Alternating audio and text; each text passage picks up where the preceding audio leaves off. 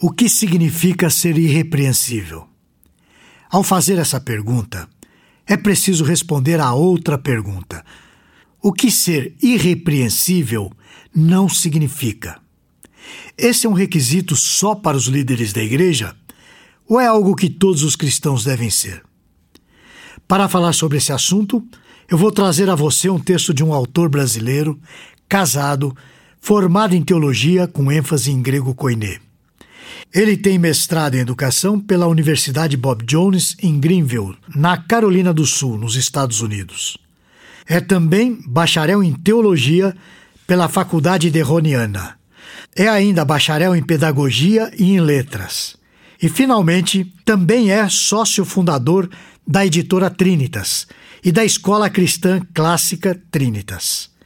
Atualmente é pastor da Igreja Batista Reformada de São Bernardo do Campo, no estado de São Paulo. Eu estou falando do Elmer Pires.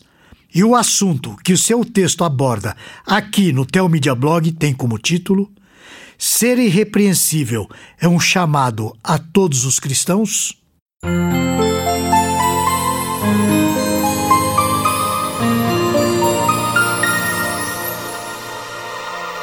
Eu gostaria de apresentar esse grande desafio que está presente no Salmo 119, no trecho que vai do versículo 1 ao versículo 8. Esse desafio é o chamado para o cristão ser irrepreensível. A vida cristã não é uma vida comum. Isso porque os cristãos vivem de maneira separada, sendo usados por Deus exclusivamente. O Salmo 119 nos traz ensinos preciosos sobre isso.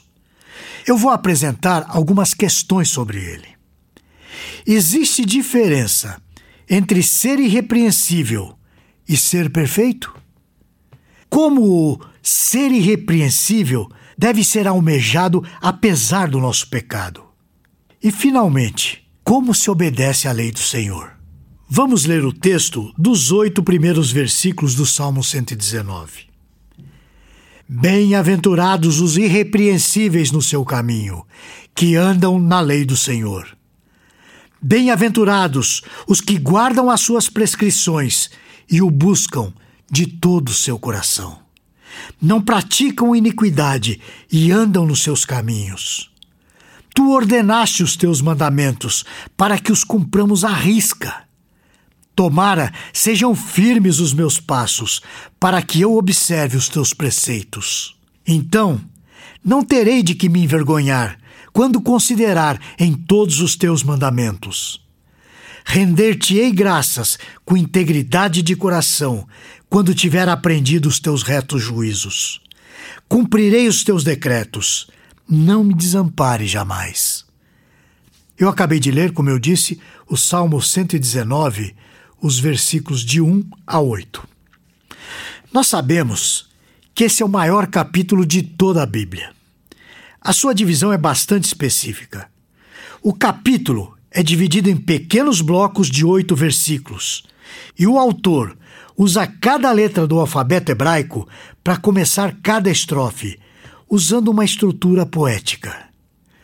Ao comentar sobre o Salmo 119, o teólogo Ellsworth diz o seguinte: dois temas principais emergem com mais força do que qualquer outro. O primeiro tema é por que devemos valorizar a palavra de Deus? E o segundo, como mostramos que valorizamos a palavra de Deus? Isso está registrado em Opening Up Psalms, da Day One Publications, na página 23. Assim, o tema principal do Salmo 119 é a palavra de Deus, a lei do Senhor. O autor se vale de oito palavras-chave e mais dois sinônimos para tratar desse tema. Além disso, cada termo escolhido transmite um aspecto diferente da lei do Senhor. Como podemos constatar, o propósito principal do trecho selecionado está explícito no versículo 4. Tu ordenaste os teus mandamentos para que o cumpramos à risca. Ou seja, nós devemos obedecer às leis de Deus. Observe a divisão desses versículos. Nos versículos de 1 a 3, o salmista se deleita com o fato de que quem anda em total obediência à lei é abençoado. Isso leva o salmista a desejar ser mais obediente aos mandamentos de Deus e a seguir as suas leis, como vemos na segunda divisão do texto, nos versículos de 4 a 6. Assim, nos versículos 7 e 8, o salmista promete dar graças ao aprender mais sobre os estatutos de Deus e clama pelo seu auxílio.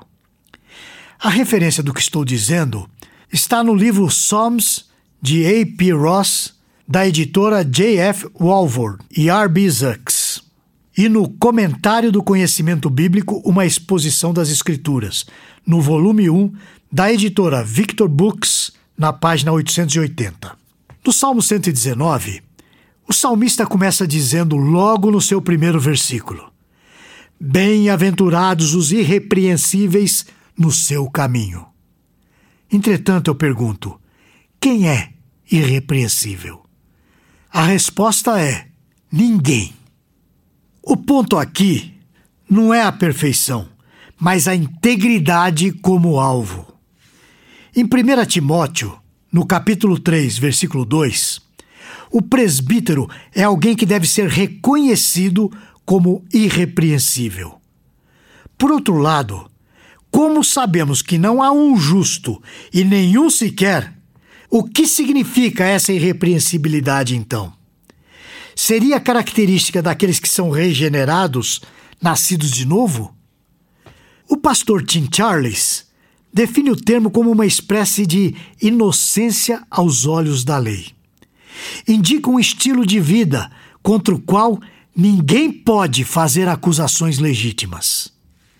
Ele diz ainda que outros podem fazer acusações, mas a conduta irrepreensível do cristão acabará por absolvê-lo.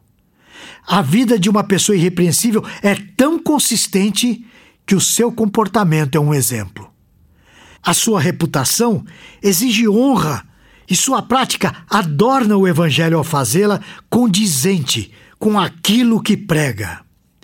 Essa afirmação eu tirei do livro O Caráter do Cristão de Tim Charles, que foi publicado pela editora Trintas em 2019.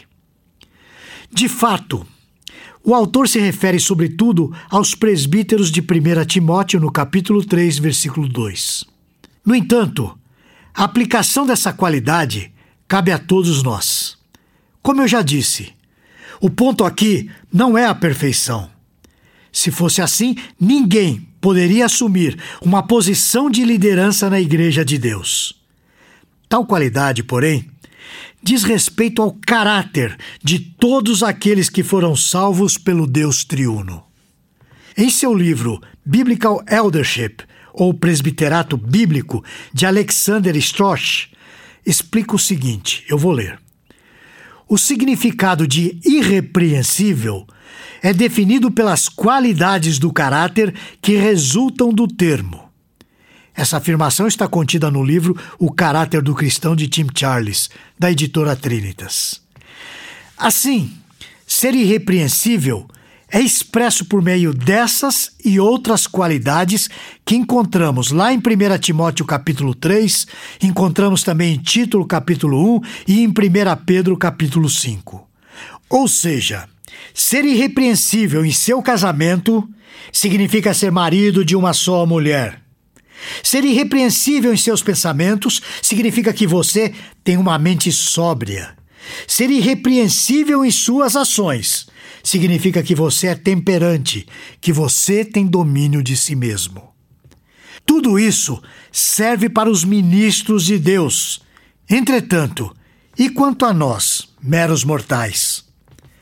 Eu vou deixar essa resposta para o doutor D.A. Carson responder as qualidades e qualificações necessárias aos presbíteros são excepcionalmente comuns. Por quê?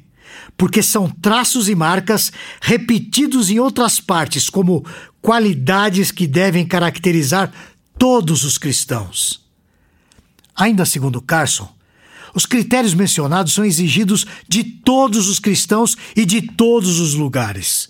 Ou seja, não passa de uma outra forma de dizer que os presbíteros devem ser, em primeiro lugar, modelos das graças cristãs, as quais são pressupostos obrigatórios a todos os cristãos.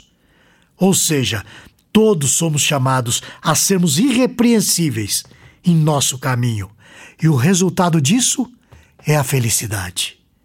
O salmista, então, conclui a introdução com o versículo 3. Não praticam iniquidade e andam nos seus caminhos. Salmo 119, 3. Resumindo, os bem-aventurados que guardam a lei do Senhor e obedecem a Ele de todo o coração não praticam a iniquidade e andam nos seus caminhos. Os irrepreensíveis que vimos há pouco são aqueles que se afastam do mal e trilham os caminhos do Senhor. O amor à lei do Senhor nos leva a uma obediência prazerosa, do coração e não circunstancial. Não pensemos que obedeceremos ao chamado de sermos irrepreensíveis pela força do nosso braço. O fardo de Cristo é leve e o seu jugo é suave. Lembre-se que ao regenerado é dado um novo coração, amolecido, não um coração de pedra. Nele se encontra a lei de Deus, e todo regenerado recebe condições de ser irrepreensível. No entanto, isso é um trabalho. Temos todas as condições para cumprirmos advindas diretamente do trono da graça. Mas é um trabalho. Uma palavra a você que está aqui comigo agora. Vá a Cristo, aquele que obedeceu perfeitamente à lei do Senhor, e coloca essa vitória à sua disposição. Nos veremos na próxima semana, se o Senhor assim o permitir. Esse e outros assuntos você encontra no Teomídia Blog. Lá você poderá ler ou ouvir artigos sobre igreja, teologia, apologética, evangelismo e outros assuntos relacionados com a sua vida cristã. Anote aí o endereço: teomídia.blog.br. Conheça também o Teomídia Cast, presente nos principais aplicativos de podcast para o seu celular. E finalmente, você precisa conhecer a Teomídia, a plataforma de vídeos cristãos por assinatura. E agora com uma novidade você pode fazer a sua assinatura de graça. É isso mesmo, basta digitar teomídia.com. E lembre-se, Teomídia, conteúdo cristão para o seu crescimento espiritual. Você assiste, quando quiser, onde quiser